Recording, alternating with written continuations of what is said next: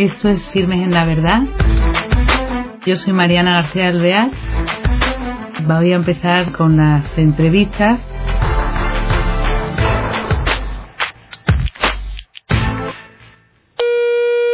Hola, queridos oyentes. Me alegra estar de nuevo con ustedes en el programa de Firmes en la Verdad.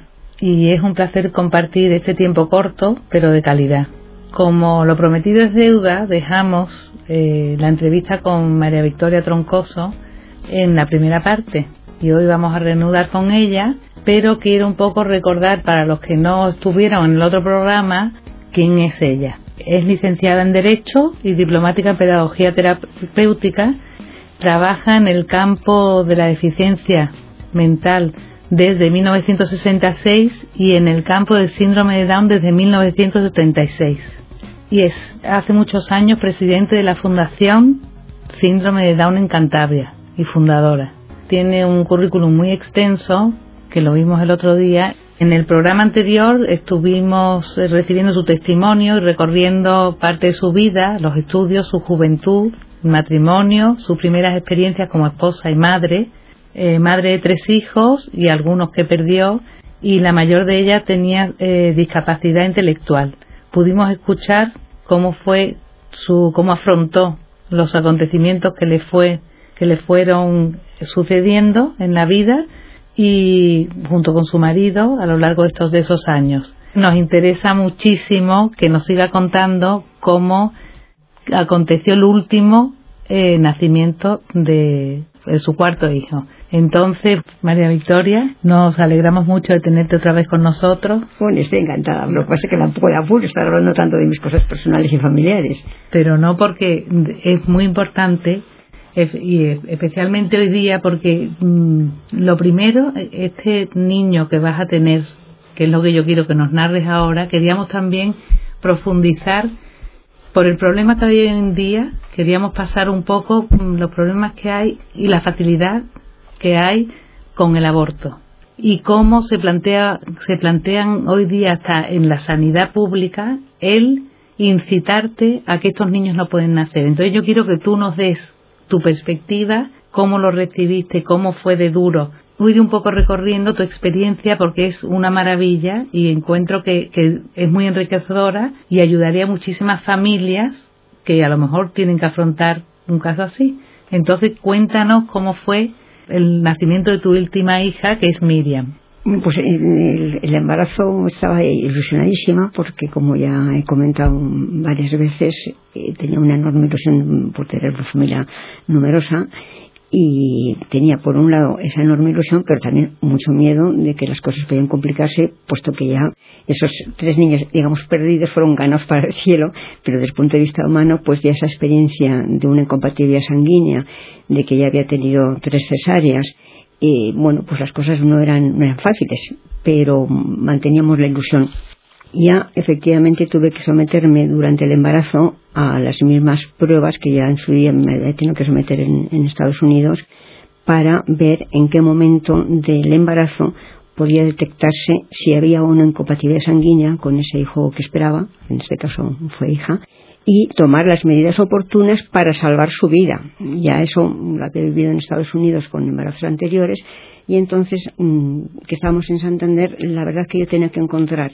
un centro, un médico que por un lado supiera entender de cómo se hacía ese estudio del, feto, del bebé, para ver si efectivamente había sufrimiento y cuál era la medida adecuada para hacerlo y tenía que hacerme amniocentesis para averiguarlo, pero también que iba a ser mi cuarta cesárea con un útero que ya había tenido pues bastantes complicaciones de, de contracción, de dilatación, de hemorragias y de costurones y de cosas así. Bueno, entonces providencialmente, porque una vez más yo creo que fue providencialmente, una amiga me dice, ah, pues yo soy un médico de Madrid que sabe interpretar muy bien eh, esas curvas, que entonces él manejaba ese, test, el test de Cummings, las curvas de Lyle y no sé qué para saber. Y entonces ya nos entramos donde trabajaba este médico y allá cuarto o quinto mes de embarazo, pues ya empecé a ir a Madrid. Y eso ya fue parte del sufrimiento, digamos, físico y del miedo, porque prácticamente cada mes y medio o dos meses tenía que ir a hacerme una amniocentesis. Y claro, la preocupación, pues es incompatible, es incompatible, va bien, no va bien. hasta que llegó un momento en el que dijeron efectivamente ya esto está cambiando, ya la analítica está mostrando que aquí empieza a haber sufrimiento, hay que adelantar eh, y, hacer que nazca para, para sacarla adelante. O sea que ahí yo vi como realmente estábamos de acuerdo en que había que salir adelante los medios que se pueden poner ¿eh? para ayudar a un bebé cuando viene con, con dificultades. Y claro, pues era, era mucho miedo. Yo en ese tiempo, y además en la última vez que me hicieron las pruebas, pensé que podrían también saber y decirme si tenía síndrome de Down, pero no lo quise preguntar. Yo tuve la premonición pero no lo, no lo dije a los médicos. Y lo que sí fue bastante duro también es cuando ya fijamos en la fecha, ya más o menos teníamos como menos un margen de no superar ya los ocho meses o cosas así del embarazo, pues yo elegí la fecha en la que mi madre había muerto, con la ilusión de que a mi padre le iba a dar la alegría, que fue muy duro la muerte de mi madre y lo que sufrió mi padre, bueno, pues murió su mujer, murió mi madre, pues ahora una nueva eh, vida en nuestra familia y, y elegimos el 4 de agosto para la cesárea. Bueno, pues el día anterior ya fue bastante duro para mí porque uno de los médicos que estaba en el asunto me dice, no sé qué va a pasar aquí. No las tengo otras conmigo. Este abdomen de este bebé está muy dilatado. Digo, Dios mío, ¿para qué me dicen eso? Si ya al día siguiente me iban a hacer la cesárea. Me parece una, bueno, una falta de, tacto tremenda, ¿no? Bueno, recé todo lo que pude y, me puse en manos de Dios como es lógico. Bueno, pues cesárea y nada más despertarme le pregunté a mi marido. Es mongólica, que era el término que se empleaba entonces como yo no estaba muy bien por todos estos problemas también míos de, sangre y de, de cesárea y todo lo demás, él me lo negó. Pero yo empecé a notar a mi alrededor un ambiente un poco extraño. En lugar del ambiente de alegría que siempre suele suceder cuando nace un bebé, yo notaba algo raro.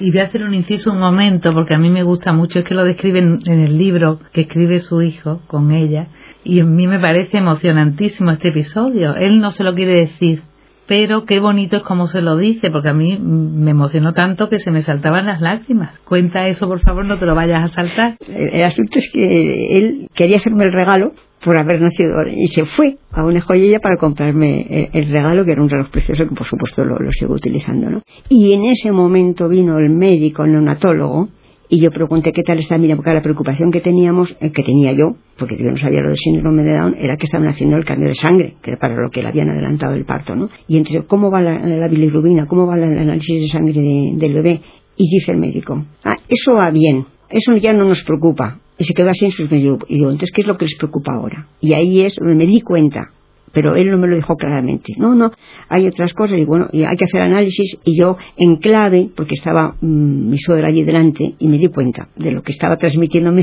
sin decirlo claramente. Dije yo, bueno, ¿qué consecuencias psíquicas puede tener los resultados de esos análisis. Yo ya mm, había entendido que la sospecha era de síndrome de Down. Y dice, bueno, pues ya veremos, ya no sé. Con lo cual, cuando vino mi marido... Que eso es lo que yo digo. Efectivamente, le dije, Miran tiene síndrome de Down. Y entonces me agarró, me puse, a llorar todo lo que se podía llorar de, la impresión y de todo. Y entonces Jesús dice, tomad, Señor, y recibid toda mi libertad, mi memoria, mi entendimiento. La oración de aceptación y claro, se repitió un poco la historia, mm, pues eh, con otras palabras, pues la aceptación de la voluntad de Dios y de lo que ahí teníamos entre manos, ¿no? Que efectivamente la preocupación y podré con ello, esa no lo quita, pero la serenidad sí, ¿eh? y estamos en manos de Dios y bueno, la misión que Mira ha cumplido en la vida, ¿eh? porque era una niña y le pusimos un nombre Miriam, impresionante, pero, pero nació con muchos problemas de salud.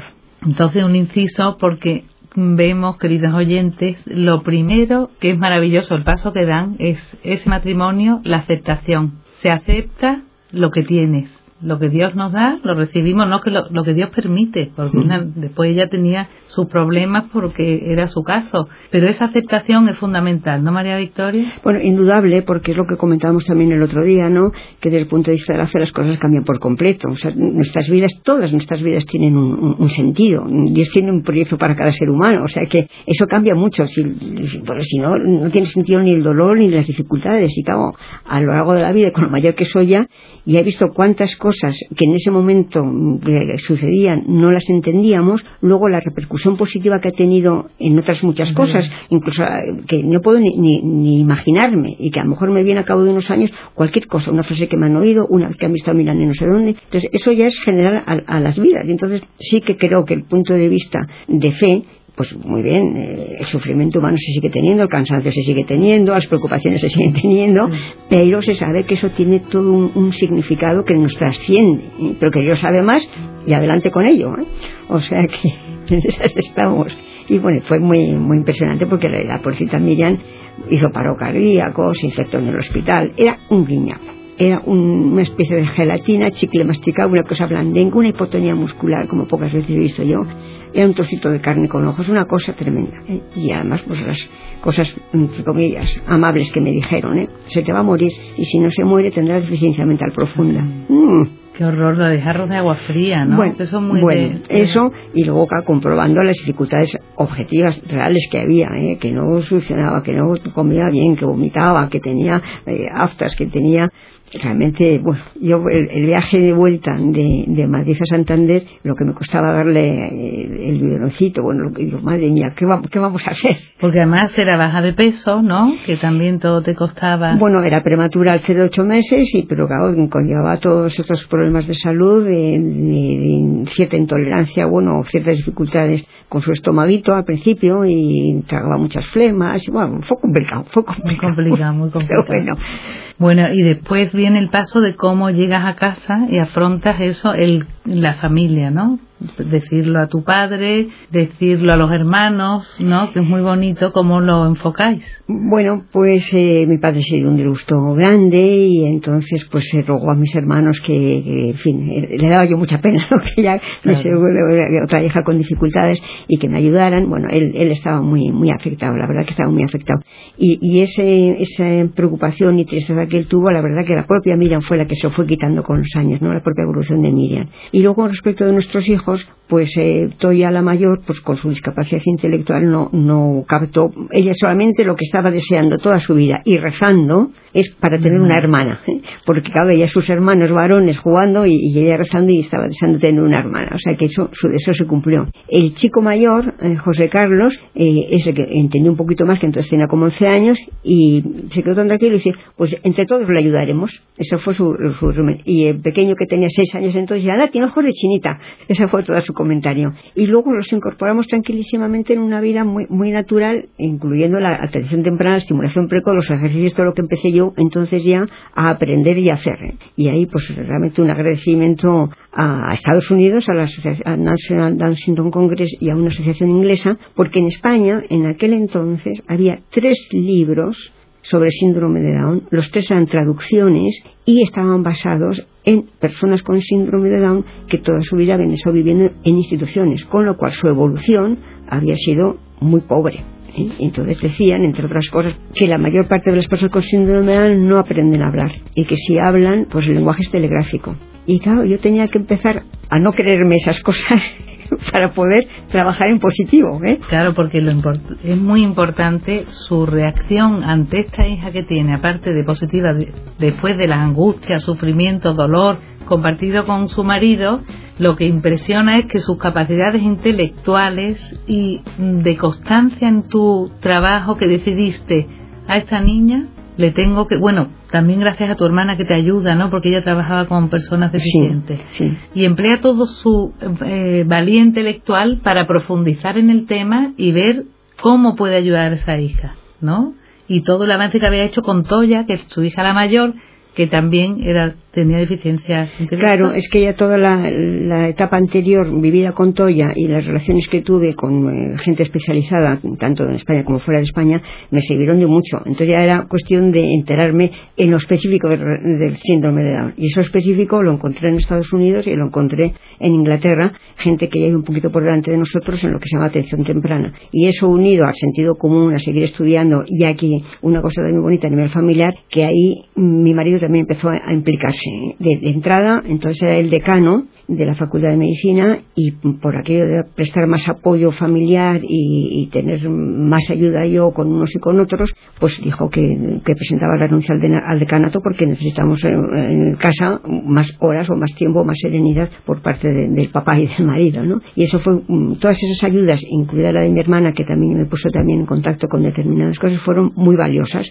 Y luego, pues ya eso porque Dios me ha dado afición para los niños y, eso es una cosa también que, a mí me gusta mucho y soy muy observadora y muy creativa y entonces juntando todo eso pues ahí organicé un programa de, atención que al principio me lo dirigieron un par de meses y luego ya me dijeron no, ya no necesitas que nadie te dirija, tú sigue adelante bueno, pero fue laborioso o sea que ahí tuvimos que hacer muchas cosas para fomentar en Miriam muchas cosas desde lo físico hasta lo psicológico pero claro, ahora que veo con sus 36 años digo claro que valía la pena todo aquello. vale la pena, además es que Miriam es una monada, pues yo la conozco y realmente es una persona educadísima, es bueno, muy entrañable y, impresionante porque bueno, después seguiremos hablando. A ver, yo quería preguntarte también otras cosas que muy por alto, porque otro día dedicaremos un programa a la fundación. Después, eh, cosas bonitas, por ejemplo, como tu hija un día te pregunta, mamá, Dios y tú querías que yo fuera síndrome de Down. Eso me parece precioso porque, claro, siempre mm, vienen cosas que te sorprenden, ¿no?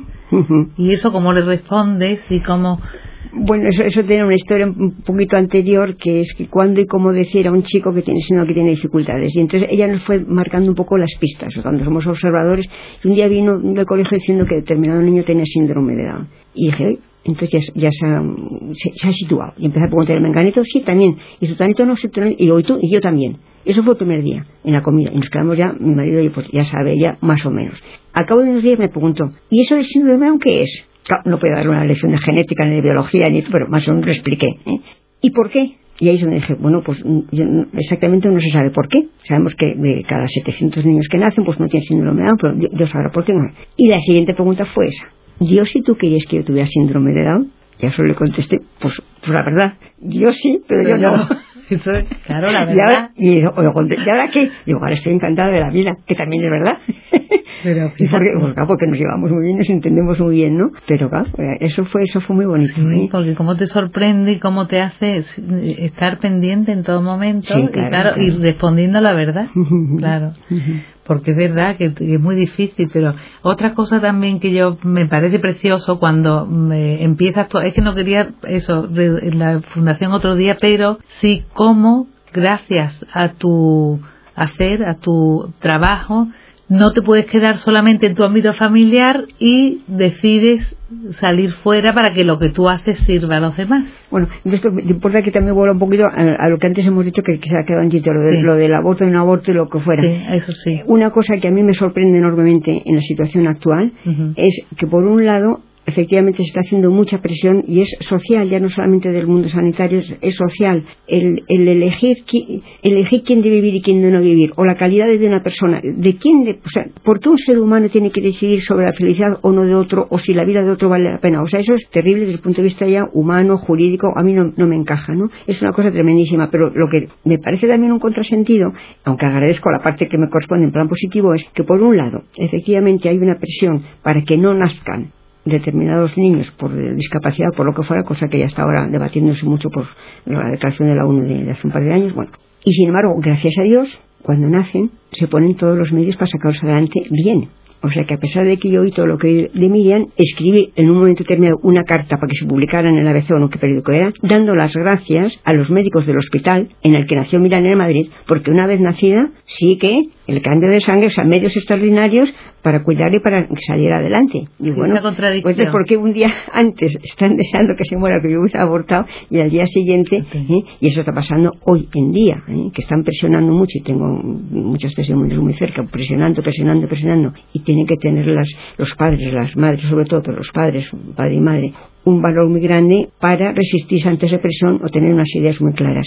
Pero luego, gracias a Dios, pues se van haciendo, aunque yo también he oído algunas cosas como, total para qué, total para qué ponerle gafas, total para qué. Bueno, eso es, eh, y perdona porque no he contestado a esta última pregunta que me hacías. Bueno, sí, porque es verdad que yo quería Pues lo que sí quiero mm, destacar es eso, que efectivamente hay una situación que era real, de dificultades grandes en ese bebé, lo que estábamos haciendo todos, en la familia, y lo que estaba haciendo yo, estaba haciendo un cambio fundamental en la vida de Mira. Entonces, mi planteamiento era, yo digo que científico, la biología, su cromosoma extra 21 seguía siendo lo que era. Lo que estaba cambiando era el ambiente. Entonces, ese ambiente es lo que estaba, lo que yo podía contar a los demás, porque el ambiente sí que está en nuestras manos. El comprar determinados juguetes, o el hacer determinados ejercicios, o el relacionarse con un bebé con discapacidad de una determinada manera, estaba cambiando las cosas. No le he quitado el síndrome A, como me ha dicho mucha gente, que no se lo he quitado, no se lo puedo quitar, yo no hago milagros, pero su vida es más plena, su vida es más humana me dijeron una vez, es que con eso que estás haciendo, al hacerle más inteligente, también va a sufrir más. Digo, sí, y también va a disfrutar más. Entonces, que vamos a estar todos así como anestesiados o en coma para no enterarnos ni sufrir ni padecer? La vida humana que es, entonces tenemos que desarrollar nuestras capacidades. No sabemos cuáles son, pero hay que poner los medios para desarrollarlas todas y ponerlas al servicio de los demás. Como vi que eso funcionaba, Dije, lo tengo que contar, como el anuncio de Homo, lava más blanco, pues le decía a mi vecina que lave con Homo, que lava más blanco. Digo, esto ha funcionado, esto lo puedo contar, esto se puede hacer en casa. Y pones al servicio de la sociedad, empiezas a brindar todo tu conocimiento. Otra vez se queda corto. Yo no sé si vamos a tener que hacer un tercer programa. Yo encuentro que se ha quedado corto porque me da mucha pena no llevar eh, a vuestros hogares y a vuestra escucha cosas preciosas de su vivir y su ayuda, eso, lo que ella brinda a los demás, cómo le repercute después, ¿no? Y cómo se da la generosidad que tiene. Se nos quedan en el tintero casos como el de Maite, que es una, a una niña que ellos adoptan en su casa entonces, eso es muy bonito de contar, pero bueno, un poquito si tú quieres, haz una conclusión de, de, si que merece la pena o no hacer todo esto con tu hija y un poco para los padres que tengan casos cercanos o que lo vivan. Pues yo creo que sí, pero además la conclusión a la que voy llegando es que lo que tenemos que hacer como padres o como educadores es brindarles las posibilidades para desarrollar sus capacidades, pero no podemos emitir juicios sobre la felicidad de una persona en razón de los logros académicos o intelectuales que haga. Entonces yo he visto otras, muchas personas con síndrome o con otras formas de discapacidad que si están bien atendidas, bien cuidadas, bien queridas y con unos objetivos en su vida, asequibles sus capacidades, su grado de felicidad puede ser muchísimo más alto que la cantidad de gente que está frustrada porque aspira a ser primer ministro, el dueño de sede y siempre frustrado. ¿eh? Entonces, no podemos decir la felicidad o no felicidad, porque esa felicidad está en el ambiente y en lo que nosotros hacemos en torno, en este caso, a un niño pequeño o a, una persona que está en fase de educación. O sea que todos pueden ser muy felices si nosotros somos conscientes de que está en nuestras manos. Y otra cosa, quiero que me lo confirmes tú, eh, se suele decir también que una persona síndrome de Down en la familia aporta un enriquecimiento a nivel eh, del hogar, de, de, calor de hogar, de cariño, de amor, eh, que es impresionante, ¿no? Yo diría que no solamente una persona con síndrome, Down, cualquier persona con unas necesidades especiales, lo que sea, también puede ser una persona mayor, ¿no? brinda a quienes lo rodean el sacar de sí mismos una serie de capacidades que no se creían que las tenían de aprendizaje intelectual, pero también de, entrega a los demás o de ser capaz de afrontar esa situación y llevarla como intermediario con una madre Mm, sencillísima de, medio cultural, dijo, es que desde que estoy aquí y aprendiendo cómo tratar a mi hija es como si hubiera ido a la universidad de todo lo que he aprendido. Entonces yo creo que cualquier situación hace que de los padres, en este caso los que son los más próximos a atender, pero también los que todo el entorno familiar, salen a flote una serie de capacidades que si no hubiesen tenido esa situación, la que sea, no lo habían. No y no sabían que las tenían, porque no tienen la oportunidad de, mostrarlas, ¿no? Entonces en eso es muy asombroso, porque he visto yo filas en congresos ¿eh? de mm, padres dando testimonio de qué cosas han sido capaces de hacer que jamás pensaron que iban a ser capaces de hacer. Ay, María Victoria, pues muchísimas gracias de nuevo por tenerte aquí. Se nos queda cortísimo, a mí siempre se me hace el corto el tiempo con ella porque no paro de aprender. Y nada, me despido de ustedes y hasta el próximo día. Muchas gracias.